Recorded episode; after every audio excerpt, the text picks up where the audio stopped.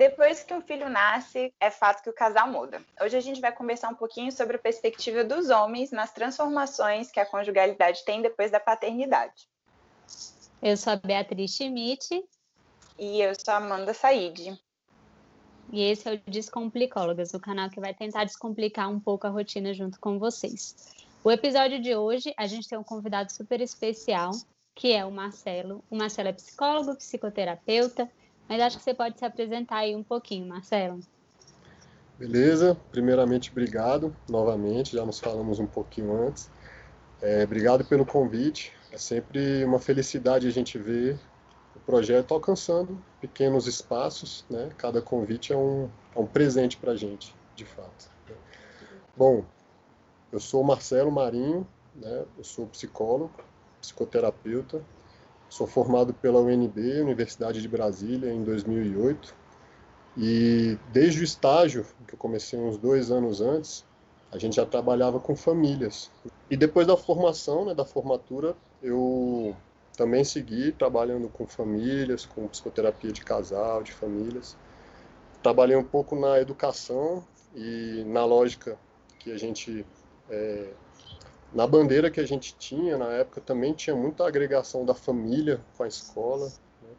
Né? Então, há cinco anos, com o advento da paternidade, também a demanda né, por casais que têm filhos pequenos, ou mesmo as questões do desenvolvimento infantil, que depois do nascimento das minhas filhas eu fui tentando me aprimorar, estudar um pouco mais, até porque eu estou vivendo, não era nem para trabalhar, né? Assim que a Anne, minha companheira, engravidou, eu revisitei minha apostila de psicologia da infância uhum. para tentar ver, relembrar, né, algumas coisas que eu estava prestes a viver e a conduzir como criação, né, das filhas. E percebi assim que a gente sabe, tem muito conhecimento importante, bacana de, de colocar para o mundo, né, de divulgar, de compartilhar e muitas questões do desenvolvimento infantil são são distantes da realidade da, de muitos pais, né? Então, nesse sentido, a gente criou um projeto que é um projeto Pai na Roda, é um espaço de reflexão e rodas de conversa sobre a paternidade, os infinitos temas que a, que a paternidade tem, né? Infinito uhum. mesmo. Então, um dos temas muito fortes que recorrentemente fazem parte das nossas conversas, eu diria que é um tema transversal, porque pode falar do assunto X, Sim. beira na Chega conjugalidade. Né? Uhum. E não só a conjugalidade, até abrindo um pouco, a gente nem, nem fala assim do casal, a gente fala da dupla, porque também tem vários tipos né, de laço, de elo entre uhum. o pai e a mãe de uma criança. Alguns são casados sim, muitos não, tem muitas realidades distantes, pais solos, né? É, então, se eu falar a dupla, é muito como vício, né? Porque lá tem uma, um, um, espectro maior de realidades, assim. Então, uhum. mas aqui o foco é na conjugalidade, né? A dupla que segue junta, que passa pela tormenta ali, pelo desequilíbrio, pelo meteoro eu gosto uhum. de falar assim, um, um, meteoro bonito, que é um filho na, na vida, uma filha. É, esse vai ser o nosso aspecto de hoje, não é isso? É isso aí. Exatamente. A gente, a gente tem uma experiência bem grande, né? Nesse momento, principalmente, de muitos casais aí com, com esse momento inicial de crise, né? Com a chegada de um primeiro filho ou de uma primeira filha. E aí, no episódio anterior, a gente trouxe muito das, da perspectiva das mulheres, assim, né? Como que elas foram notando as mudanças nessa relação conjugal quando elas passaram a, a ser mães, né? E a gente sempre fala, né, dessa importância aí dos, dos diferentes papéis, né? Do papel da conjugalidade, da parentalidade, enfim, mas a gente vai tentar hoje trazer alguns depoimentos para guiar a nossa conversa que, que falam especificamente desse, desse aspecto da conjugalidade. É, é, bem verdade, assim, que acaba que existe uma ênfase muito maior, né, é, nesse momento da chegada do primeiro filho, na mãe, né? Pouco tem, assim, eu, eu, eu achei poucos estudos falando, assim, sobre a experiência paterna, né? Não sei como é que você também tem essa vivência, Marcelo, mas achei poucas coisas assim que falassem da experiência materna. E a gente sabe que todo mundo passa por mudança, né? A gente, como terapeuta sistêmica, fala que é um fenômeno que afeta todos e, inevitavelmente, todo mundo vai ter demandas, demandas psicológicas diversas, enfim. E é, a gente precisa falar sobre como isso afeta o pai, né? Porque essa experiência dele vai afetar desde o vínculo com o filho até a relação com a mãe do bebê, né? Com certeza, afeta tudo, né? Afeta a vida como um todo. Não sei se vocês são mães, mas a gente sabe isso, né? Conscientemente, assim, que a chegada afeta em todos os lados, no trabalho, na relação com a nossa família, na relação com nossos amigos, muito, muito na relação conjugal, muito na pessoal, né? A questão ali da na veia mais individual também, porque é como se fosse um, um novo encargo, né? Uma nova responsabilidade das grandes, se não a maior. E acho que é inevitável mexer, né? Inevitável uma mini crise, nem que seja uma crise saudável, das mais saudáveis, mas a crise é inevitável. Né? Uhum. As crises grandiosas também são muitas. Na última pesquisa que eu vi, 20%, né? Ou mais dos casais se separam no primeiro ano. Sim, primeiro ano a gente já falou aqui isso também. É, no, no episódio passado eu pude, pude ouvir. Uhum. É, e assim, é, tem uma coisa, né, que muitas vezes a socialização dos homens também coloca eles, às vezes, num lugar de mais distanciamento, de pensar sobre essas questões até de forma prévia, assim, né? Então, às vezes, é muito comum a gente ouvir, assim, né, as falas do tipo, mas deve ter alguma coisa errada, chora mesmo, assim, a noite toda, não, essa criança que, né, tem que, tem que achar alguma solução, ou, assim, eu, eu não consigo realmente acordar, eu não dou conta de ficar acordado de madrugada, né, de talvez, assim, nem estar tá, é, um pouco, né, preparado ou ciente aí do que, que vai vir de atribuição, né, isso chega muito lá, Marcelo? Chega muito, assim, aquela, aquela história, assim, do cair a ficha, né, porque é muitas, muitas vezes a paternidade é idealizada, quando ela é pensada, nas ocasiões, que também não é muito comum, na, né, no masculino, digamos, normalmente ela é pensada idealizada ou apavorante. Pelo menos no nosso público, no pessoal que vai para o projeto, que, que é o que? É um homem, pai, que de alguma forma buscou um espaço coletivo com outros homens, uhum. relativamente terapêutico, porque a ideia inicial é uma roda de conversa, mas conforme as pessoas vão se conhecendo, o tempo vai passando, vai tornando algo terapêutico. Então, digamos que o pessoal com quem eu convivo no projeto já tem esse recorte.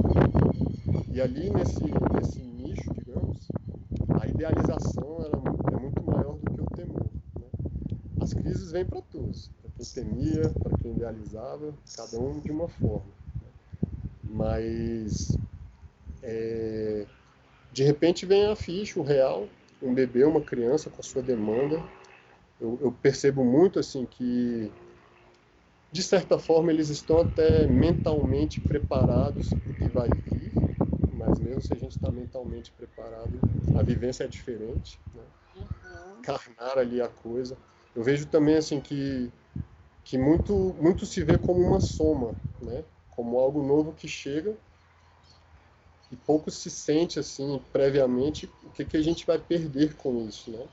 Perder uhum. no sentido dos espaços, das liberdades, dos hábitos, dos afazeres, da rotina, de um monte de coisa que se renuncia, porque é exigido naquele tempo a criação, né? Não só a criação, como a gente vai falar aqui, a dupla, né? O exercício da família ali de um triângulo entre um pai, uma mãe e um filho, uma filha que chega também. Né? Então, eu falo disso assim para início de conversa, porque a individualidade, né, masculina, digamos, culturalmente ela também tende a ser protegida. É, os privilégios do masculino, que de repente também são cerceados e, e é uma, uma, uma das grandes vias da crise. Né? Então aqui a gente vai falar da conjugal, mas aqui só para lembrar assim que a crise individual também é importante, né? da, da imagem, da identidade, esse local de de repente um pai e, tudo o que isso traz. Concordo muito que não se iguala ao que traz para uma mãe, isso não está nem em discussão? Como aqui o nosso filtro vai ser esse. Então eu vou lançar uma lupa, né? Nesse sentido que, como vocês falaram, assim, tem pouco estudo, pouco não, tem menos, né? Comparativamente, tem menos blogs, uhum. perfis, revistas, matérias, tem menos tudo, né? Uhum. E lentamente a gente vê que tem aumentado, né? A discussão sobre a paternidade para quem está um pouco nela, assim, a gente consegue ver de dentro que ela está se ampliando, ainda muito timidamente, mas está indo, né? Que é um motivo de muita felicidade. Faz a gente curtir esses convites, né? Porque sempre são espaços para outras escutas também. Né? Uhum. Com certeza, bacana. É, Bom, é, então vamos começar. É, falar, tá, tá no, a gente está no Novembro Azul, né? Assim, que é o mês que a gente lembra aí dos, dos cuidados da saúde do homem. E aí eu acho que é importante a gente estar, tá, não foi meio coincidência, mas de como que também, né? Todas essas formas de cuidado, de pensar, de sentir, né? Eles têm avançado, mas ainda realmente precisa de mais espaço para a gente discutir, né? Para ampliar isso, assim. Então, bom, a gente uhum. vai trazer hoje o episódio, na verdade, diferente dos outros, vai tentar trazer aí mais de forma contínua os depoimentos e os nossos comentários, e aí no final a gente sempre gosta de trazer algumas sugestões de livros, filmes, algumas coisas. Então vamos lá. Primeiro depoimento.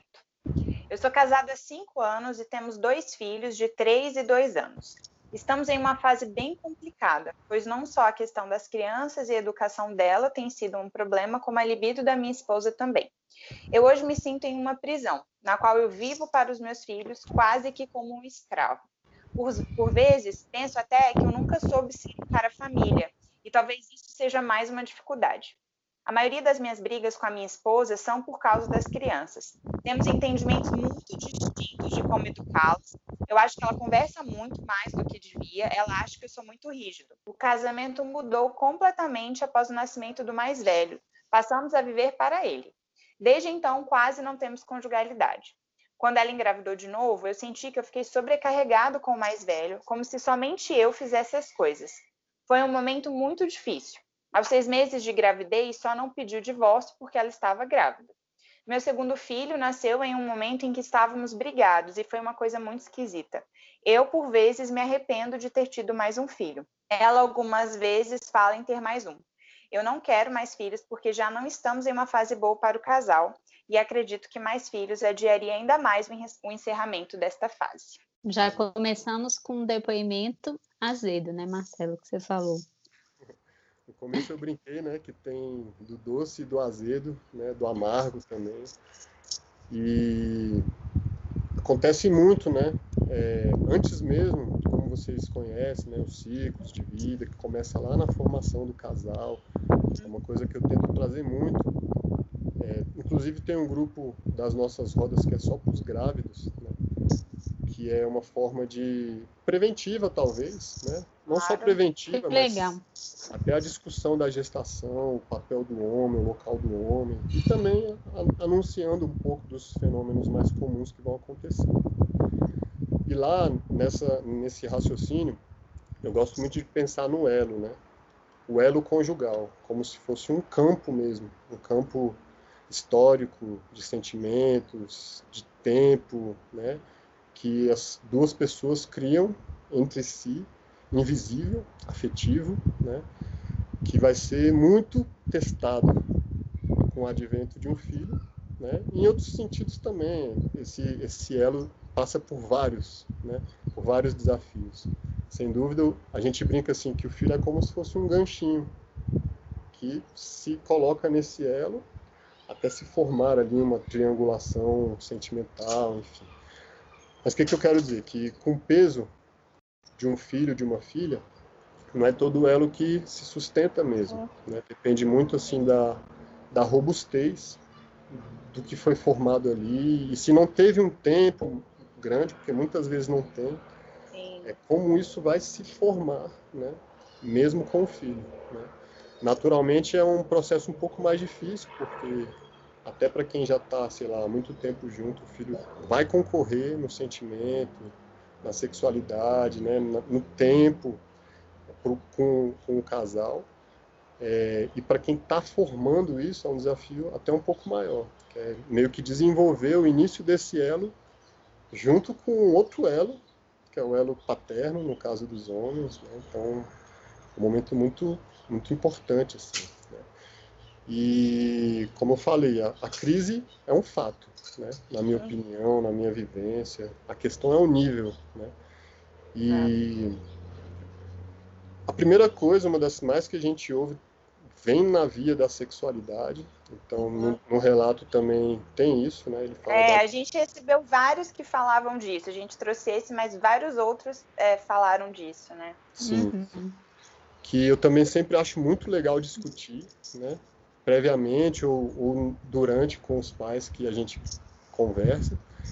É, porque é onde se sente muita falta, né? Eu diria assim que a relação do homem com a sexualidade dele é muito deturpada, por que não dizer, é muito viciada culturalmente, por que não dizer, e torna crítica às vezes um, um espaço de tempo que é transitório, que tende a ser transitório, né?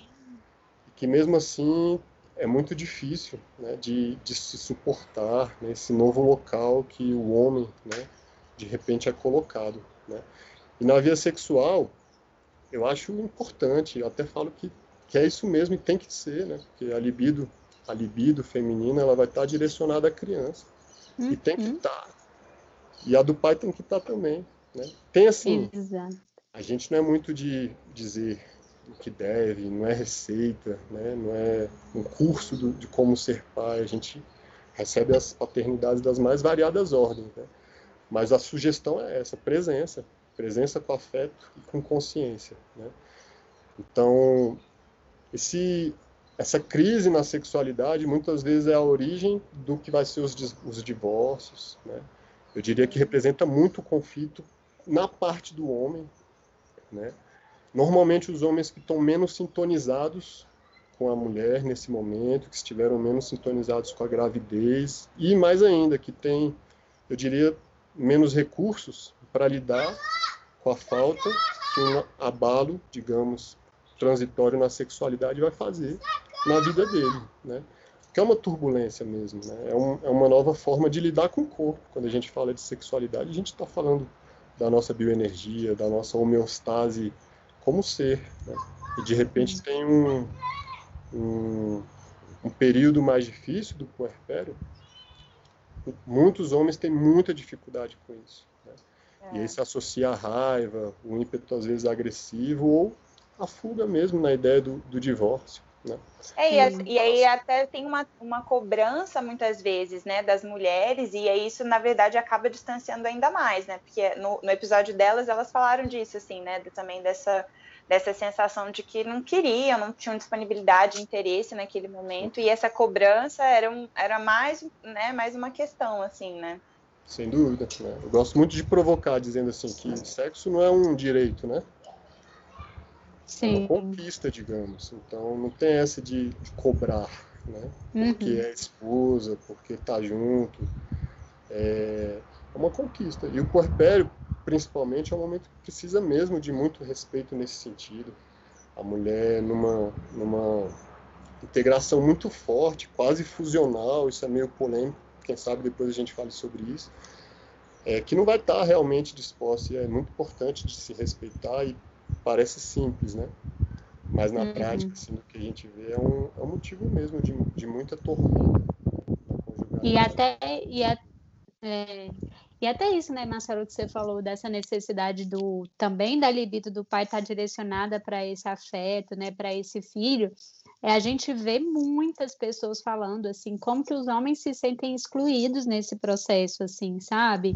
Não é incomum a gente ouvir falando assim, ah, porque eu fui deixado de lado, porque minha esposa não quer mais saber de mim, me sentindo até excluído dessa dia de mãe, filho, mãe, bebê, que realmente nesse início é né? É, é isso que a gente tem. Mas como que também precisa ressignificar? Porque a partir do momento que esse pai também está integrado nisso, que essa energia está direcionada para essa paternidade com afeto, ele também se sente parte, né? Também isso também pode ajudar nessa, nesse sentimento de, de, de fazer parte, de estar tá integrado, né? Sem dúvida, né? Diria assim que uma parte da libido pensando a libido de uma forma mais ampla. Sim, né? sim. A disposição energética para algo, assim, né? do desejo. Então, uma parte da, da libido se, se sacia mesmo quando a gente a investe na criança, né? E eu gosto de provocar, eu falo provocar porque esse ponto é sempre polêmico lá, né? que a gente é meio que reconduzido, conduzido a um local meio de escanteio mesmo, né? de início. A gente fica ali, de certa forma, numa coadjuvância, mas não numa co coadjuvância de tarefa, de prática, de empenho né, no exercício. Eu diria uma coadjuvância na fusão com a mãe que a criança tem, né, nessa relação que é muito muito intrínseca, não, não vou dizer natural, não, não, estamos falando de instinto ou coisa semelhante, mas falando de um, de um orgânico, né, de um biológico, que eu diria assim, que a paternidade, esse próprio elo com o filho, com a filha, ele é uma conquista, né? Uma conquista longa, né? Então, a, até o pai meio que se sentir realmente, é, como dizer, contemplado pelo filho ou pela filha como o pai, é uma processão de anos às vezes, porque hum, é, a vivência de um, de um ser infantil ela é diferente mesmo, né? Enfim, a, a minha filha me chamando. Tô aqui em cima, filho, eu já volto. tá bom, tá bom. É, ao vivo, né? Home office. É, tá ótimo, a gente adora essas, essas... E também vale lembrar, assim, que às vezes a gente também é não, não vitimizando, mas colocando esse dado, né? De há um socialmente, culturalmente, também na conjugalidade, às vezes a gente também não é convidado ou, ou confiado a tarefa do cuidado, né? Que é uma coisa que, que também ajuda um pouco assim nessa dificuldade. Né? Então eu digo assim que esse local do, do ser pai, da forma como a gente tenta sugerir, né, refletir, ele é um local de busca mesmo, né? Ele é às vezes um, um, um atravessar algumas barreiras que, que se colocam, né? É, e no relato dele eu achei legal, assim, porque o que ele sofreu com, com o filho mais velho, era um menino, se eu não me engano, né, que nasceu. Ele sofreu porque ele quis estar junto, né? Ele está ali no azedo, na dificuldade, porque ele se propôs e é difícil mesmo, né? É, eu falo isso porque são muitas as realidades de quem não se propõe, de quem ou nem assume, né? Ou num primeiro, numa primeira turbulência também se esquiva, né? Se redireciona para um caminho mais individual, enfim. Então, apesar do azedo, apesar da turbulência, é uma turbulência porque ele se implicou. Né? Claro que, como a mãe também, é um grande aprendizado meio que instantâneo. Né? É muita coisa para entender de uma forma rápida. É... é, muito comum a gente pensar assim na conjugalidade como as coisas, eu diria até extraordinárias, né? O próprio sexo, aquele vinho numa sexta-noite, uma saída para um barzinho ou para alguma coisa de diversão, né?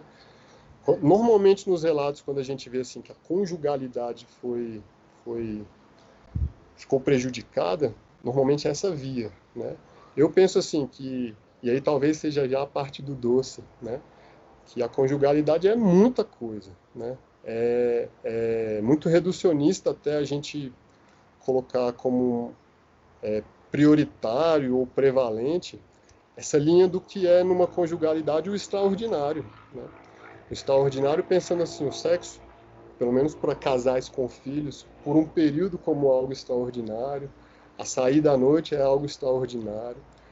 E essa reflexão. Algo assim, que sai da rotina, assim, né? Exato. E a rotina é o ordinário, né? Uhum. E o quanto de abertura que há para no ordinário, para no ordinário, no ordinário o exercício da, da conjugalidade acontecer também, né? Na via afetiva, na via da cumplicidade, na via da parceria, na via de duas pessoas, uma dupla, né? implicada num, num, projeto que é ser pai e mãe, né? Querendo dizer assim que abre-se também um grande leque muito rico para a integração da, da conjugalidade. Né? Mas também, como a gente está nesse momento agora, do, do buraco que se cria, né? da reorganização conjugal que é preciso fazer e que é, é, é preciso muita adaptação mesmo. Né? Quem não uhum. consegue né, sofre muito com é. os pais, as mães e as crianças, claro. mais do que todos. Né? É, a gente vai ter, acho que, uns depoimentos que traz esse aspecto aí, né, mais positivo, mas eu acho que fica claro, assim, para mim também, né, como que talvez esteja é, ausente, né, ou não sei, escassa aí um tipo de comunicação em que ele consiga, inclusive, dizer, eu não quero outro filho, né, a gente até teve também experiências, assim, no consultório, de que era inadmissível para o homem pensar num terceiro filho justamente por, por participar ativamente, né, desse momento aí com os dois primeiros, e de estar tá exausto, de não estar tá mais topando, ficar mais não sei quantos anos sem dormir direito e tal, né? E como que talvez isso precise ser negociado, assim, mas precisa ser conversado, né? E, e, enfim, pode ser difícil porque os desejos podem não estar tá batendo, mas não é não é qualquer coisa, né? Ter um, um terceiro filho, né? Acho que você pode falar, inclusive, né? É, pensando na sua experiência. Então, assim, isso precisa ser dialogado, né? Sem dúvida, sem dúvida. Né? É, até porque eu diria que é das tarefas mais difíceis da vivência, da existência, né? A ideia de criar, de educar, de estar junto, de ser amparo, né? Para um ser em formação, enfim. E como você bem falou, Amanda, nem sempre, eu diria assim, em grande parte dos casais, nem sempre o diálogo ele é forte, né? Ele tem um, é, tem um terreno ali saudável de diálogo para poder falar, inclusive disso, né? Uhum. É, e quando um quer, o outro não quer, né? Como é uma equação difícil, porque ambos querem se realizar nos seus desejos, ali naquela dupla, naquela conjugalidade. Quando um não quer, não quer mais, já viveu uma experiência, a gente brinca assim, quando a coisa começou a se organizar, de repente a gente vai resetar ali o jogo, começar tudo de novo, desde o início ali dos processos de gravidez, de nascimento, de madrugadas, né, de é, e, e, aparentemente no relato não foi tanto, né? Ou até foi, mas ele talvez não tenha se colocado, ou se colocou, mas na negociação ali acabou topando e agora eles estão sentindo mesmo a, a, a, responsabilidade, o tempo que se exige. Né? E eu gosto de dizer assim que voltando àquela ideia do escanteio, né? Que gente designado a um local terceiro, digamos assim, por um tempo, nesse local terceiro parece assim uma coisa de exclusão e não deixa de ser se a gente está pegando como referência a dupla mãe e filho que tem uma uma conexão mais importante assim.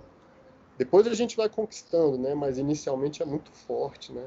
A amamentação é um é um dos exemplos disso né. Como que o elo de, de, dois seres ali no ato, digamos, sublime da amamentação, cria mesmo uma integração, né? E a gente vai aos poucos tentando conquistar esse espaço, né? No lugar da conjugalidade, eu gosto de pensar que também assim, também a gente vai buscar tentar conquistar, porque não é um direito, né? O, o retorno dessa mãe para um local de mulher e não nossa mulher, né? Mulher esposa, mulher, né? no sentido mais amplo, assim, porque eu acho que a gente tem um papel legal nesse, nesse estímulo de um resgate, né? porque em muitas situações a própria identidade da mulher ela, ela se mistura bem né? com, a, com a materna, com a maternidade. E acho que é um pouco do nosso papel esse convite né, à mulher para esse retorno. Né? E, de novo, não pela sexualidade, para a gente né, tentar restabelecer um, uma forma que acontecia, porque restabelecer não existe, né? Eu acho que a gente vai acabar encontrando uma nova forma, não tem um retorno, né? É, mas que passa muito assim por esse ato da conquista, né? Do buscar um espaço, do esperar um momento, de ver, né? É, o momento em que começa a ser possível esse, esse retorno da mulher, em condição de mulher, de uma forma mais ampla. Né? Uhum. Exatamente para entrar nessa, nessa linha assim do, do homem convivo com homens, vejo homens de, com várias realidades. Já falei assim que o grupo de pai ali é um, é um nicho um pouco mais específico. Mais privilegiado, assim, né? É, mas essa ideia de que a mulher tem que fazer um esforço, ou é, brin brincadeiras à parte no sentido assim de que é meu é meu por direito né? Ela é minha esposa né? Esse local do sexo como um direito é um ponto importante mesmo de ser conversado né? Porque a princípio nas ilusões e idealizações a gente imagina que vai ser rápido que vai ser simples tem a tal da, da do resguardo né? Que pressupõe-se cerca de 40 dias, né? É e que depois disso, magicamente, tudo some. Né? Uma coisa meio mágica mesmo. E não, né? É, gritemos que não, na verdade. O, o, a ideia do retorno dela, essa condição de vida, de trabalho, é uma incógnita, depende dela, né? E então assim, essa ideia de, pô, passaram ali 40 dias, o médico falou que já está liberado. Né? Então a gente já vê os sistemas assim de um, médico que fala, não é a mulher que fala. Né? E, enfim, a gente ouve muito nesse sentido. E no meu local, né, de psicólogo, desse grupo, esse projeto, sempre provocando assim quando a gente percebe coisas nesse sentido, falas nesse sentido, né, numa numa micropolítica, digamos assim, né? mas que sem dúvida, e eu falo até por mim, né? eu vivi essa crise também, mesmo lendo lá a apostila da psicologia da infância que eu resgatei quando eu soube da gravidez, ou nos estudos, ou sabendo o que vai acontecer, ou no próprio local de psicólogo, psicoterapeuta conjugal, psicoterapeuta de família. Digamos que eu sabia, mas saber é diferente, né? Então, Totalmente.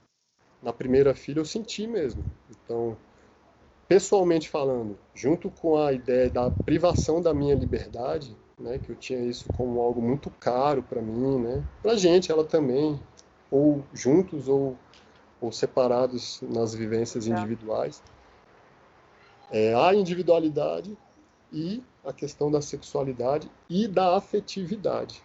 Né?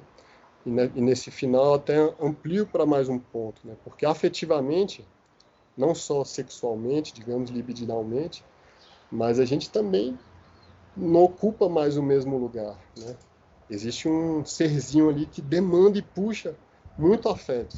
É muito encantador, é muito bonitinho, é muito fofo, muito cheiroso e, e puxa afeto, né? E pensando assim que a nossa energia libidinal, afetiva, enfim, ela tem um limite, a parte até do afeto que a conjugalidade tinha, vai para a criança, né? Uhum. Então eu vejo muito isso também, algumas crises que não são tão da sexualidade, são do sim. afeto, da ah, amorosidade, sim. carinho, do olhar. Dessa expectativa que volte, como você falou, né, a ser como era antes, né? Eu acho que esse é um ponto importante, assim, de se permitir é, construir algo novo, né? Porque senão também fica uma frustração muito grande, né? Porque não vai ter esse, esse retorno ao que era antes, né? Não tem como. Tem outro ser ali, ou mais de um, enfim, que, que não vai permitir que, que esse casal volte a ser só uma dupla, simplesmente um casal, né? Uhum. É, e até isso que você fala da crise, né, Marcelo? A gente sempre traz aqui a crise como é, uma grande oportunidade de mudança, e a gente talvez encarar dessa forma, né, que a, a crise vem para poder que essa família se torne né, um, um, uma outra forma de funcionar, que vai ser necessária agora, enfim. Que a crise vem para um lado bom também, né? Para uma readaptação, para uma ressignificação dessa relação também. E você falou dos, dos 40 dias, assim, né? Eu fico pensando que muito do que a gente ouve, assim, também tem a ver com como é que foram esses 40 dias, no sentido aí, né, de como que o papel parental até contribui para o conjugal, no sentido, assim, dessa mulher às vezes se sentir sobrecarregada, sozinha, né? É, e aí, depois de 40 dias, agora ela ainda tem que estar tá disponível para uma pessoa que talvez ela não tenha esse sentido, né, é, é parceira e, e então também tem uma coisa, às vezes, né? São papéis distintos, mas eles se retroalimentam às vezes, né? Hum. Sem dúvida, o tempo todo, né? Sim. E eu diria assim, encontrará né, um novo arranjo, um novo formato. Normalmente é um equilíbrio maior, né, um equilíbrio mais robusto, quando a gente consegue chegar a um novo equilíbrio depois de um desequilíbrio, de uma crise, uhum. chegará lá quem conseguiu passar, né? Com certeza. Quem, a dupla, o elo que de alguma forma conseguiu se sustentar na turbulência que vai vir. Né? E é nessa turbulência que há muito escape, né? Que é, e não só de fugas do masculino, né? Tem também até decisões de, de não do feminino, das mulheres, que também não querem. O puerpério mexe muito, né? Sentimentalidade com a vida, com, é, eu diria assim, o nosso ser no mundo. E muitas vezes nessa reconfiguração individual, o homem ali não não está mais naquele local, né? Acontece também. Menos, né? Acho que a ideia da saída, da... Vou falar fuga, né? Porque muitas vezes é uma fuga mesmo. Mas vale lembrar assim que muitas vezes a, a ausência paterna não é só irresponsabilidade ou só covardia, digamos é. assim, não egoísmo. Às vezes é um, é um profundo medo, né? claro. é um profundo sofrimento assim que esse papel traz para um homem que não vai ter às vezes um recurso para se sentir disposto a passar por isso. Né? Sim, com é... certeza.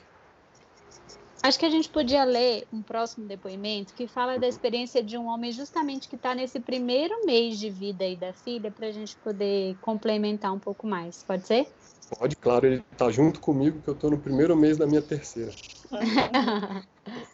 Quando as pessoas me perguntam como está a vida após a chegada da minha filha há um mês, eu gosto de brincar falando que tem sido o momento difícil mais facilmente vivido.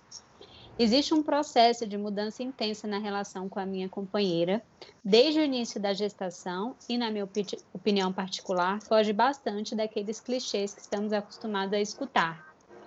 A, a mãe só vai dar atenção para o bebê, a relação desgasta depois de um tempo, você vai perder a vontade de ter relação e etc. Tudo é um processo de preparação mental prévia, no meu ver. Por que, que é difícil?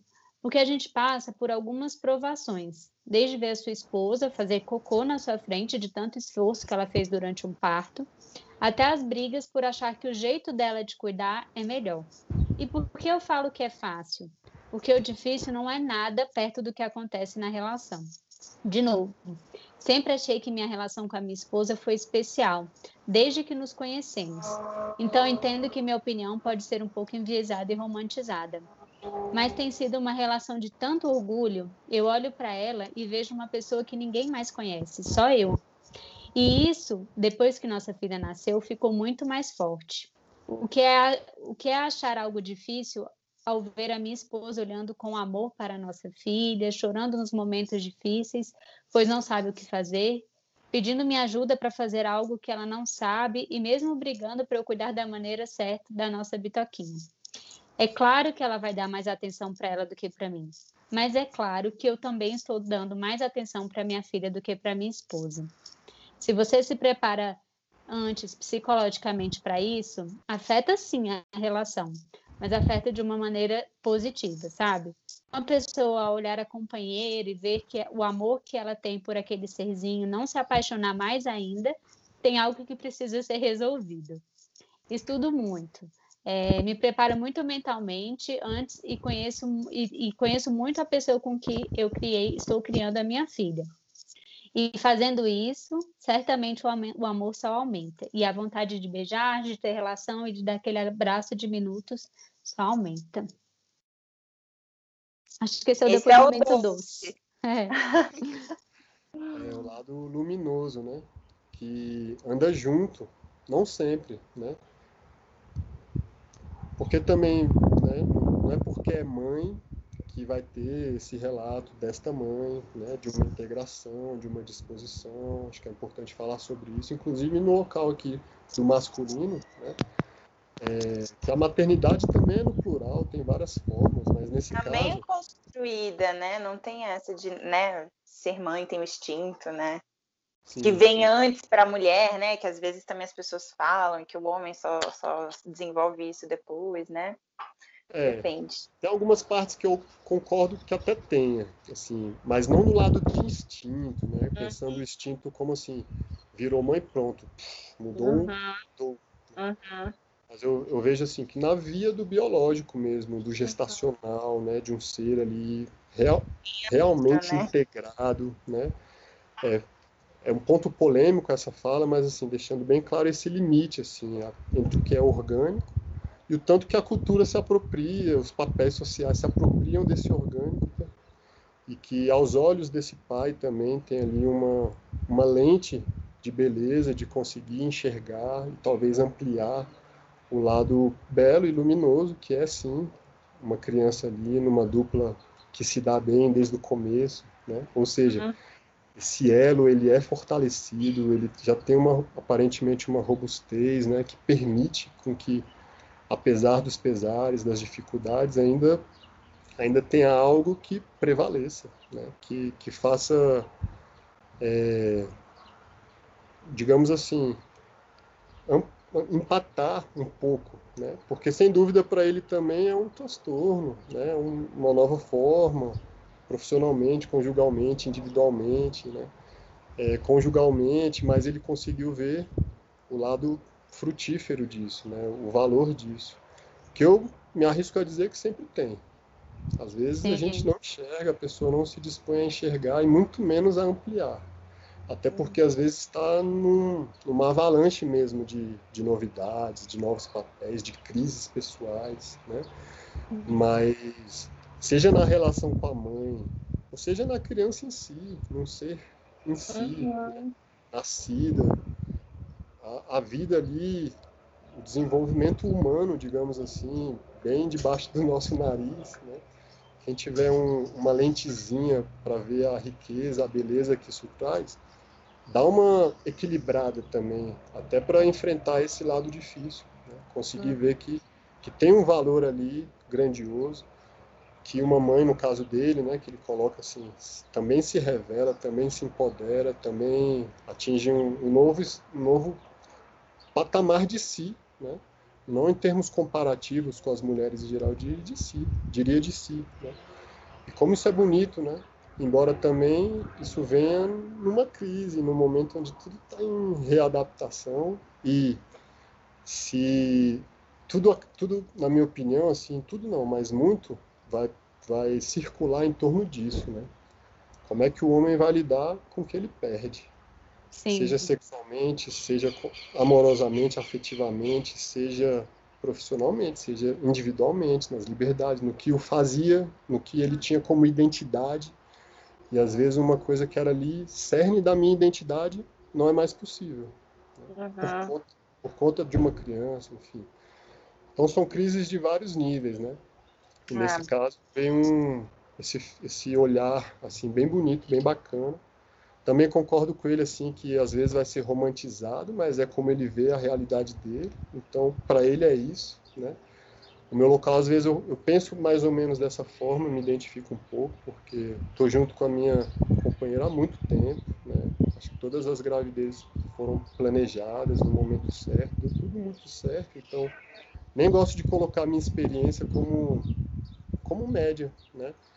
É, porque são muitas, né? São muitas formas assim que chegam. E pensando assim, numa média, esses pontos são romantizados, essas vivências a dele, talvez a minha. Né? Sim. É, e é um pouco nesse sentido, assim, que para mim, particularmente, a roda, o projeto, né, os pais, tem muita força, porque são muitas realidades, né? Acho que assim, uhum. a gente estava fazendo as contas, a gente, o nosso trabalho alcançou cerca de 300 pais o maior ou menor nível, né? Alguns que estão há muito tempo, seguiram junto, outros menos. Mas o que, que eu quero dizer? São vários relatos, né? São várias formas. Dá para gente um, um, universo de parâmetros de pluralidade da paternidade que faz até a gente se localizar. É, realmente, é. caso dele, do olhar importante, é, luminoso em relação ao filho, a esposa, no caso. Enfim, e do que a Amanda falou, é, esse do gozar, né? Do, digamos assim, como a gente equilibra a individualidade com a conjugalidade, com a paternidade, né? Pensando nesse, é quase um equilibrismo chinês, difícil ali, né? Normalmente a conjugalidade é sacrificada, a individualidade é sacrificada, o lado materno paterno cresce nesse momento, né? É, só que tem esse porém, assim, e acho que vai muito de acordo com essa lente que o cara, vocês não falaram o nome dele, né? Não sei se está identificado, enfim, não, não. nem vem ao caso, mas que a pessoa que relata tem essa lente, assim, de, de quando a gente se propõe, né? Quando a gente realmente investe libidinalmente, afetivamente, né? E aí, para quem não é da psicologia, colocando bem aspas aí no libidinalmente, falando como uma, uma força de um desejo, e não com a, com a, mesmo. Com a, a sexualidade em si, né? É, a gente se realiza individualmente no eixo da paternidade também, se a gente assim conseguir, né? se a gente assim se dispor. Né? Até para a gente não cair no vício de que assim, o que, que eu faço para mim, né? Depois que eu virei pai, o que, que eu faço para mim? Que se a gente for filtrar, realmente é muito pouco ali da individualidade em si, para aqueles que se propõem, né? Mas a partir do momento em que a gente goza do local do pai, né, que a gente curte, que a gente se entrega, que a gente brinca, faz careta, como a Amanda colocou, uhum. a gente também está tá se realizando ali. E a, a individualidade também está tendo um espaço. Não vai ser o mesmo espaço de uma noite, de uma festa, de um futebol, no meio de uma tarde de sábado, porque agora são outros rolês, né? são outros passeios, outras coisas. É, até como forma né, da gente ampliar essa, esse equilíbrio mesmo. Eu lembro muito, assim, eu trago uma situação pessoal, assim, que foi uma madrugada muito difícil, da minha primeira filha, digamos assim, no primeiro ano dela, só que quando eu acordei, ela estava ali do meu lado, né? Tipo, sorrindo para mim, assim. Ela não falava, mas se ela falasse, ela dizia, diria assim: Bom dia, papai. Né? Ah. Eu lembro de ter sentido isso, assim, que recarrega na hora, sabe?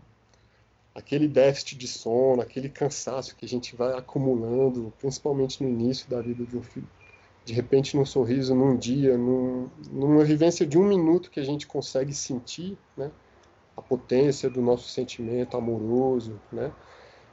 A gente se recarrega, né? E é muito legal ver isso. Né? Uhum. E aqui a gente entra numa outra questão antes de passar para vocês, assim, que é o homem e o sentimento, né? O homem e a emoção, né? Como que a gente é às vezes distante dessa lente que o colega falou, né? Dessa, desse, dessa recarga que eu estou brincando aqui com o meu exemplo, né? De de se permitir sentir o afeto que a criança tem, que a gente tem sobre ela, né? É, na roda é muito fácil ver isso, assim, né? Que é um, como a Amanda também colocou, é um espaço que a gente não está acostumado de chegar numa roda um monte de homem, 30 homens às vezes. Desconhecido às vezes, né? Falando de um ponto íntimo, né? De uma vulnerabilidade, de um choro, né? Teve uma roda que para mim foi muito marcante, as rodas são temáticas, e a gente abordou o medo, o medo paterno. Né? O assunto era simples e cada um ia trazendo livre, né? Teve um momento ali que estava todo mundo comovido, chorando, porque os, os medos são muito parecidos e, de certa forma, todo mundo entrando em grupo, em contato com isso, né? E aí vem a emoção, às vezes uma catarse, né? Que uhum. só revela assim o quanto que isso é reprimido, a gente é distanciado disso. É porque homem é para saber tudo, né? Como assim, homem é frágil, pode ter medo, pode não saber o que fazer, né? Então acho que a paternidade Sim. também coloca em xeque esse estereótipo aí da masculinidade mais hegemônica, é assim, né? Que que, enfim, também não sabe, também não tem resposta, também precisa de ajuda, né? E é um desafio muitas vezes se ver nesse lugar, né? Que talvez não tenha tido oportunidade antes, né, de, ser, de estar nesse lugar assim. E que violência que é isso ser tirado de nós, né? Total. Se, se brinde a sentimentalidade, a emoção, né? Que violência que é culturalmente isso ser retirado da gente, né? Em, em vários discursos, né?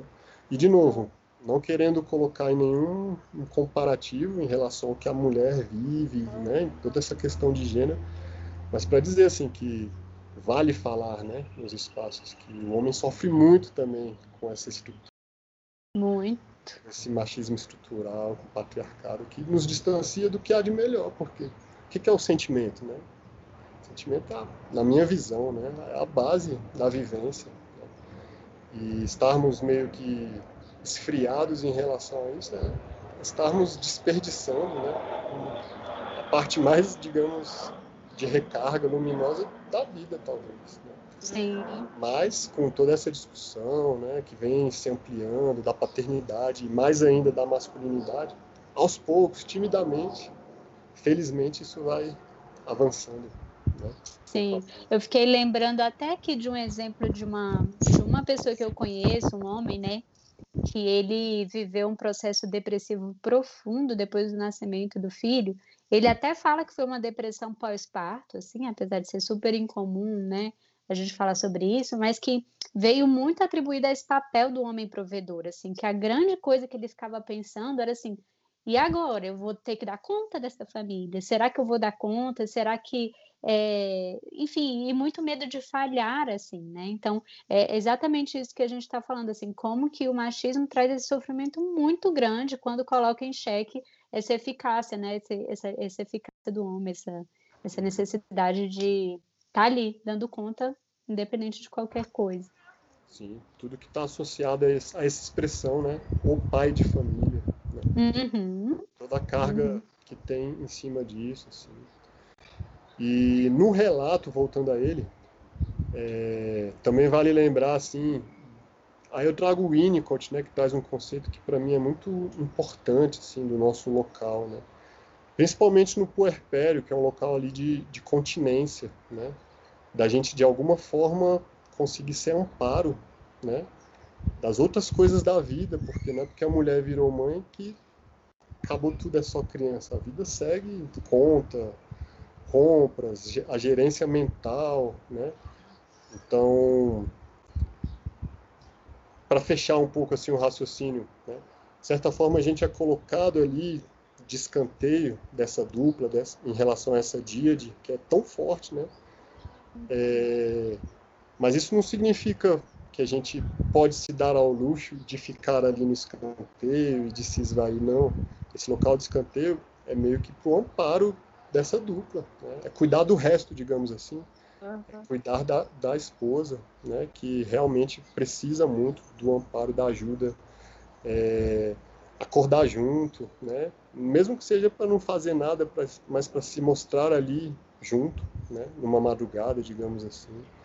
A então, Luísa, no outro episódio, dava um, exemplo disso, Marcelo, do levar a água para enquanto ela estava amamentando, né? Assim, que é, era o que podia, assim, mas era o estar junto, assim, né? Era, podia ser visto como algo de escanteio, mas para ela era super importante que ele trouxesse a água enquanto ela estivesse amamentando, né? Então é um papel muito importante, mesmo que não seja a pessoa que está amamentando. Sim, da água ao calendário de vacina, ao assumir as contas, não pagar necessariamente, né, na ideia do provedor, sim. mas na assumir a gerência, né? Ah. De, de, muita coisa que é viável, mas que eu diria assim, na, na, na, experiência, assim, até as mulheres também às vezes têm dificuldade, né? Sim, de confiar um é... calendário de vacina ao pai, sei lá. Né?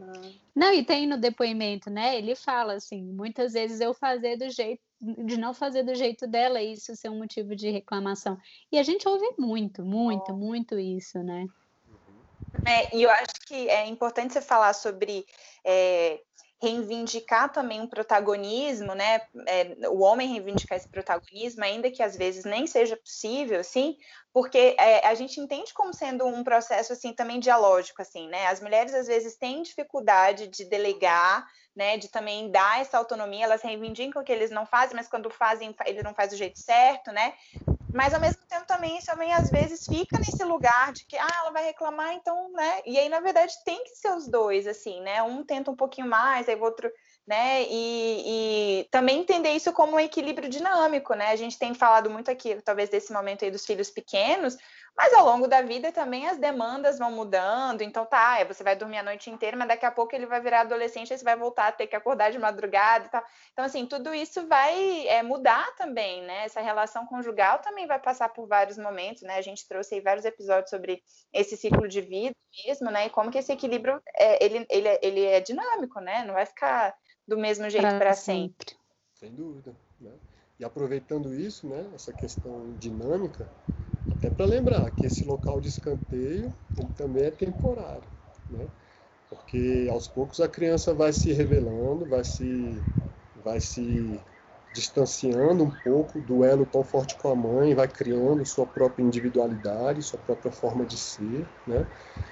E nesse momento, o pai ele é uma figura absurdamente importante também, né? É, primeiro assim, como como um local de referência, né? E de novo, o Winnicott ele diz assim que ele tem um conceito que é da preocupação materna primária que é muito questionável ao, ao olhar do gênero atual, assim, é, que sugere essa fusão, né? Isso que eu estou falando. Eu particularmente acho que essa fusão tem um lado orgânico, real, mas tenho muitas críticas em relação ao que fazem disso, né? Por causa dessa fusão, em razão dela, soma-se muita coisa, deturpa-se muitas coisas. Mas ele traz isso assim que o homem, no caso que ficou, né, presente, ele para a criança que se começa a se diferenciar, ele também é uma referência assim de alguém que nunca perdeu sua unidade, né? Pensando que a mãe se funde, usando esse conceito de que a mãe se funde à criança e o pai supostamente não, né? nesse nível que o Winnicott coloca, o pai ele se manteve, entre aspas, inteiro, único, uma unidade. E ter ali essa unidade também é uma referência importante para a unidade que a criança começa a construir em cima dela, enquanto a mãe também volta um pouco, né? de novo entre aspas, de novo usando esse conceito para ser bem específicos, enquanto ela volta a esse local né? de, de talvez voltar a, a, uma parte do ser mulher, não tão mesclada com ser mãe, né? ela passa por um pouco desse processo, o homem relativamente não. Então tem esse ponto e tem também assim o ponto de que a gente também vai conquistar uma criança, né? A gente também parte para a reconquista da conjugalidade, da mulher enquanto mulher. Né? É muito legal quando a mulher também se dispõe, porque muitas vezes a mulher também se recusa, até porque os filhos às vezes são usados como escudos ou como intermediários para muitas questões de uma dupla. É, sobre isso que você estava falando, né, Marcelo? Assim, já ouvi de alguns homens é, uma coisa assim de tipo, ah, mas quando a criança é muito pequena não tem jeito. Eu, eu, eu adoro pensar quando assim ele tiver maiorzinho, eu puder é, é, mostrar a minha coleção de carrinhos e levar no futebol e tal. Mas aí a gente tenta conversar sobre como que é importante que isso seja construído, né? Se você está ausente até a criança chegar aos seis anos, né? Não é de repente que esse amor vai, vai se constituir ali, né? E que você vai ser uma pessoa que ela vai reconhecer enquanto autoridade, enquanto figura de afeto e tal. Então, como que é importante, né, essa, isso ser uma trajetória mesmo, assim, acho que é, até a parte, assim, de estar em terapia, seja ela individual, né, um contexto em grupo como o seu, ou, em, ou de casal e família, né, como a gente costuma atender, é importante até para a gente é, perceber que há algumas dificuldades nessa aproximação e tudo bem, né, assim, a gente também não nasce aprendendo e sabendo lidar com criança, mas que tem que ser, né, é, mesmo que seja de forma coadjuvante no início, mas tem que estar tá junto, né, porque isso não se faz de repente, né. Isso, é, a gente aprende, né, erra, é difícil, para a mãe também é difícil, uhum. mas a gente vai aprendendo a pentear cabelo, a combinar roupa, né, usando dois exemplos de inúmeros, assim, né?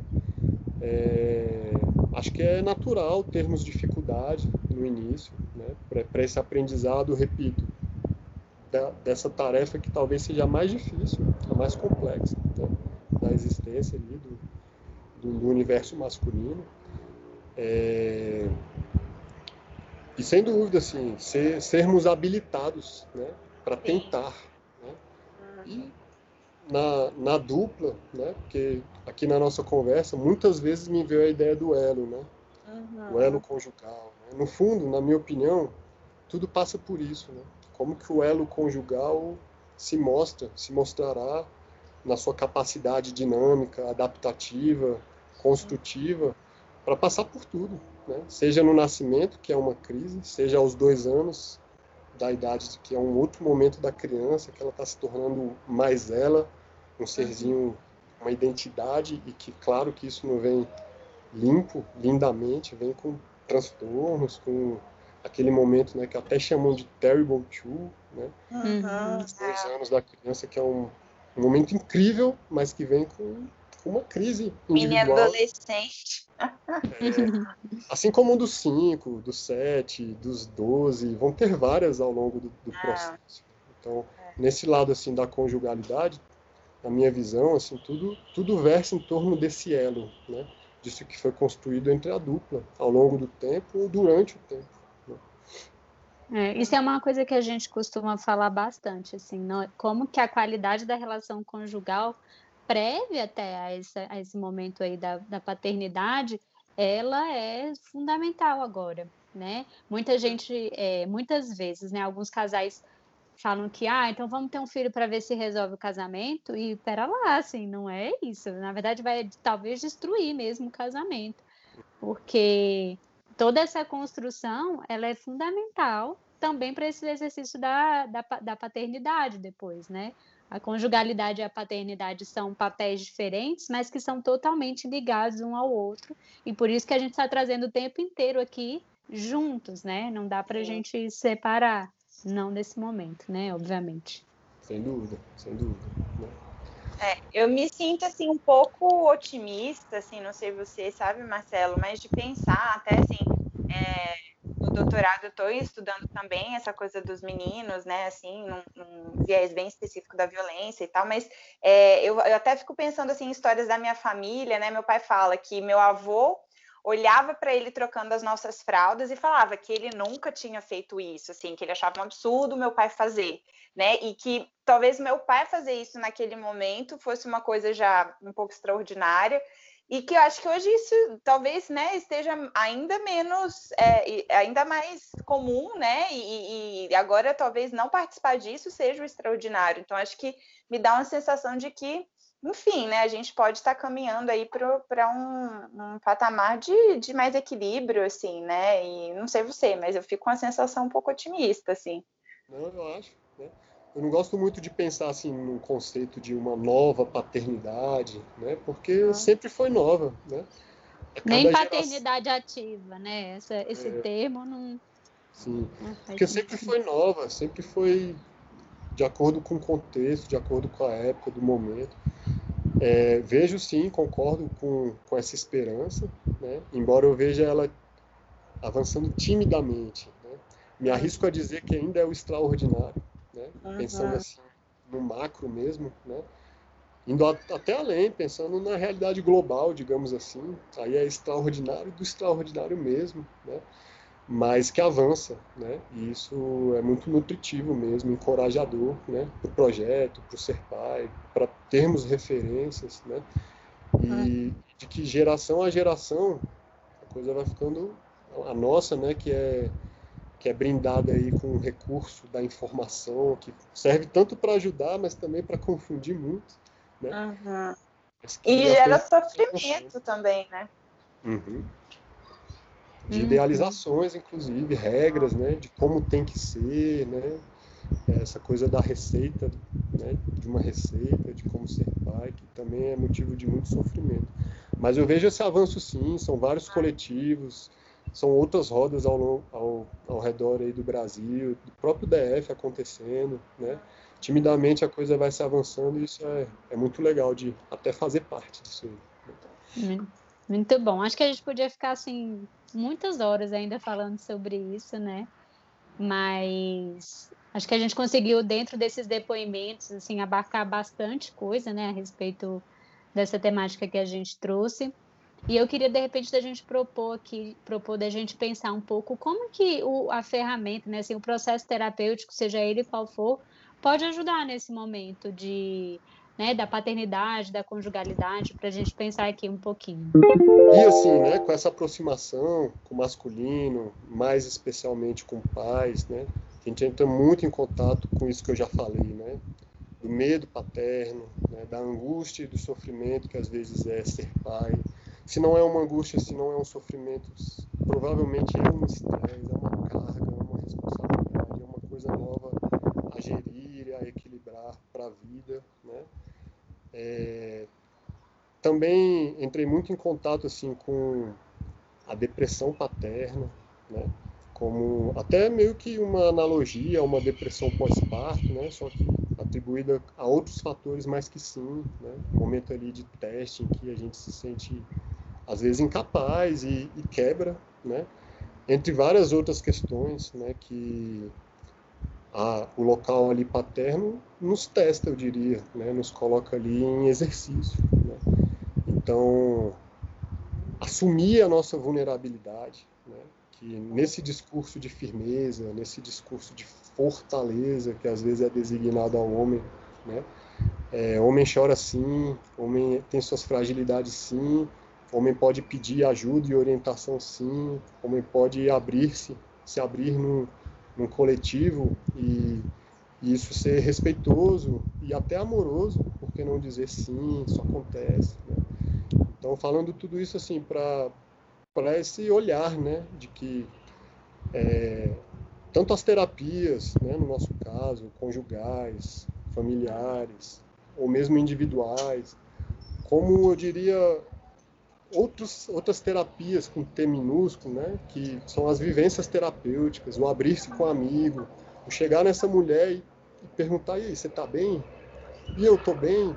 Né? Falar sobre o lado do sentimento, que a gente é tão distanciado, né? e que, obviamente, um contexto terapêutico, psicoterapêutico, tem mais ferramentas, tem um, um, um respaldo bacana para acolher e desenvolver, né? E caminhar junto, né? Porque a terapia é muito disso, assim, de um, de um caminhar junto com as pessoas em momentos críticos, né? Então, aproveito até para fazer um convite, né? Sim, eu ia até falar isso. Né?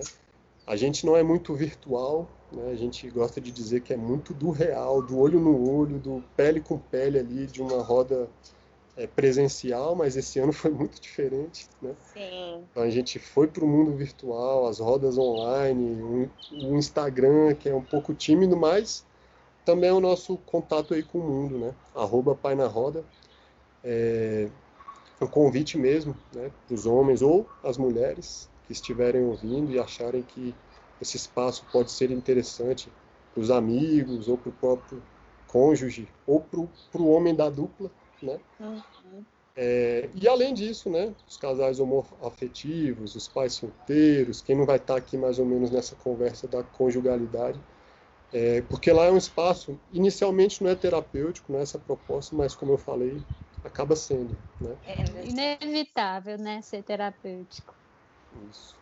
Legal, muito bom esse convite. E eu fico pensando até como é legal assim essa ideia desse grupo, Marcelo, como uma forma preventiva, assim, a gente traz muito isso aqui, sabe?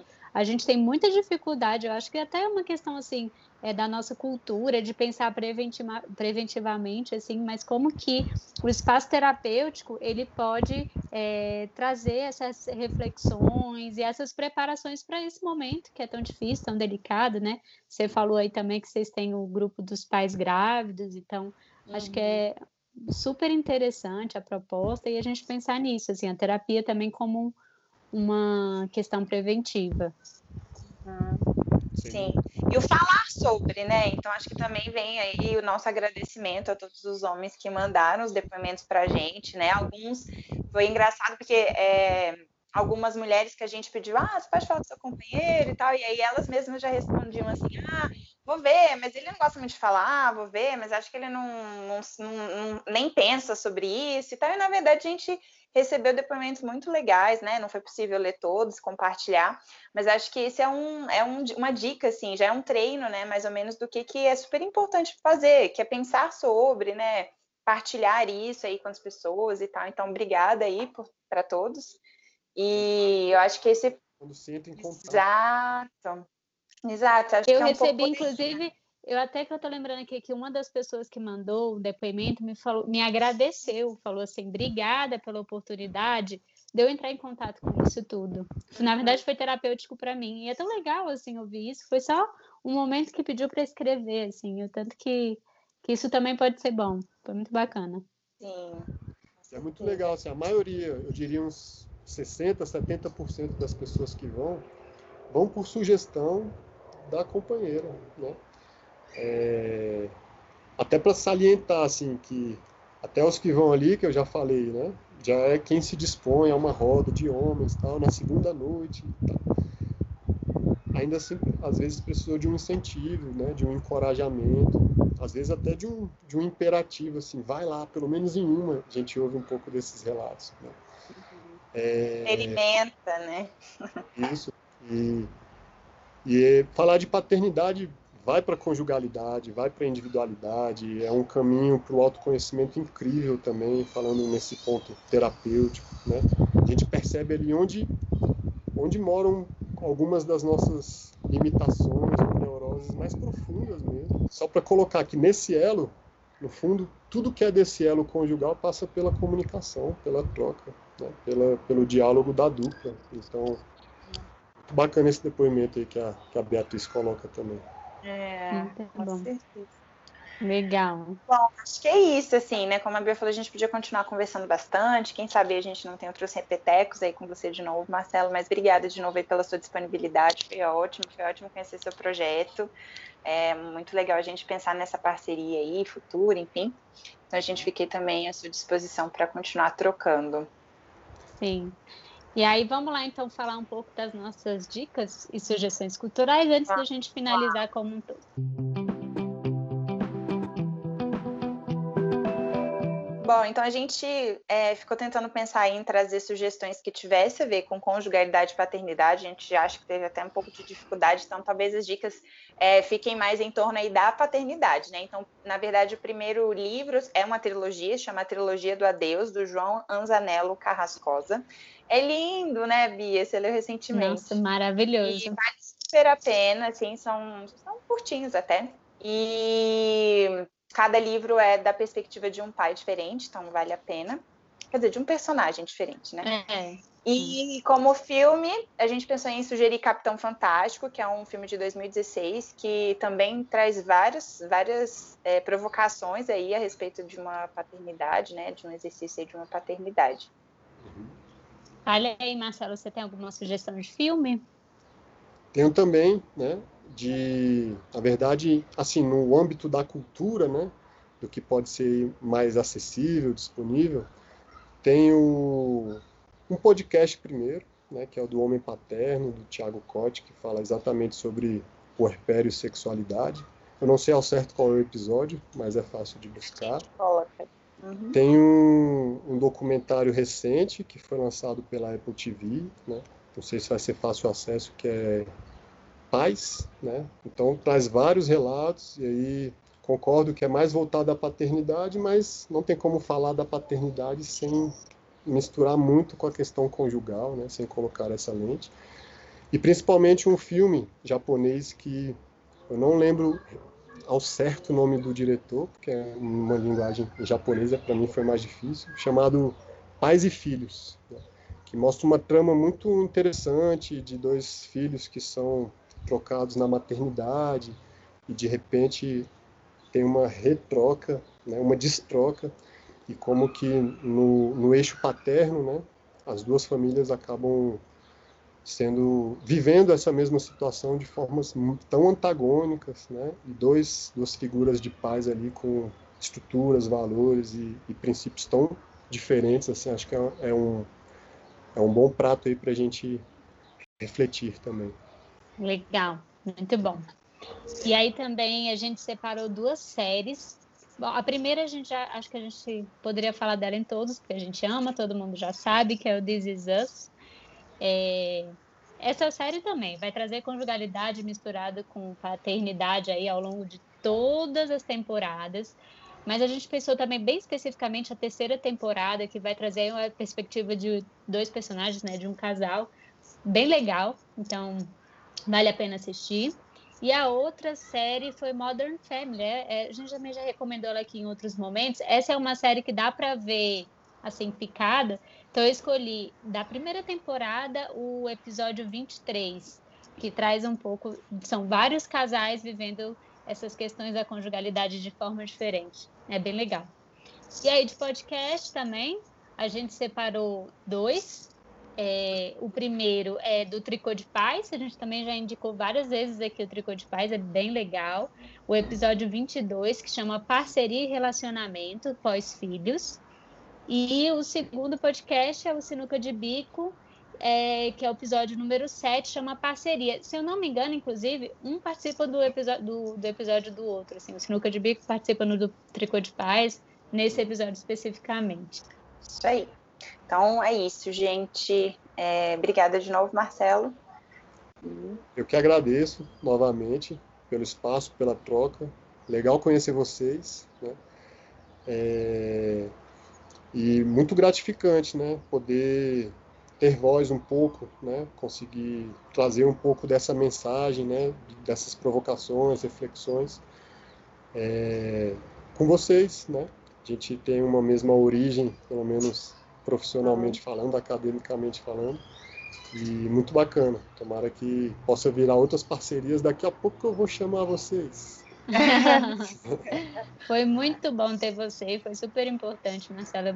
Obrigada mesmo, de verdade. Valeu, eu que agradeço.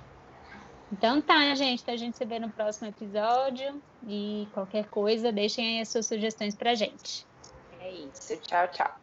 Tchau, tchau. tchau.